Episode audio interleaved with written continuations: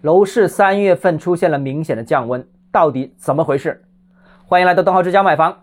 全国最新的统计数据啊，我相信要到四月份才能看得到。但目前就我们现在所知道各大同行的数据，三月份的头三个礼拜，广州成交量比二月份大概萎缩了百分之三十五到四十，降了很多啊。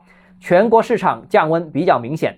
为什么会有这种情况？我觉得有几个观点。首先，第一个，楼市呢只会缓慢复苏。微型反转不太可能。那二月份呢？由于市场实在太爆了，以至于部分同行有点头脑发热，以为这种趋势会一直延续下去。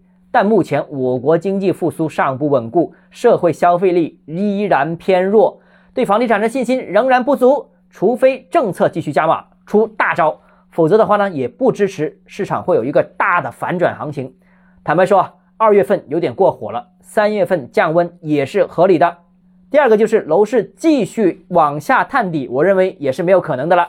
推动楼市下行的各种因素呢，其实现在看也基本上不存在。最近这大半年呢，没有利空政策出台，没有紧缩货币政策，防疫政策也放松了，社会也复常了，各地也不断推出刺激经济的相关政策，再加上房价已经跌了这一年多时间，已经释放了大量的下行的动能，所以当前看。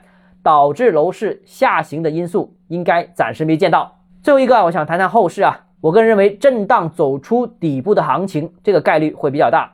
总体上，楼市会随着经济复苏而复苏，但要注意，今年各地 GDP 的增长目标都定的比较高，房地产呢肯定是重点抓手。所以呢，后续各地可能还会出台刺激性的相关政策，但是全国的经济增长目标定为百分之五。定的并不高，比各地还低，所以管理层是否会要求一线城市继续严格遵守严厉的调控政策呢？值得留意。好，今天节目到这里。如果你个人购房有其他疑问，想跟我交流的话，欢迎私信我或者添加我个人微信，账号是教买房六个字拼音首字母小写就是微信号 d h e z j m f。想提高财富管理认知，请关注我，也欢迎评论、点赞、转发。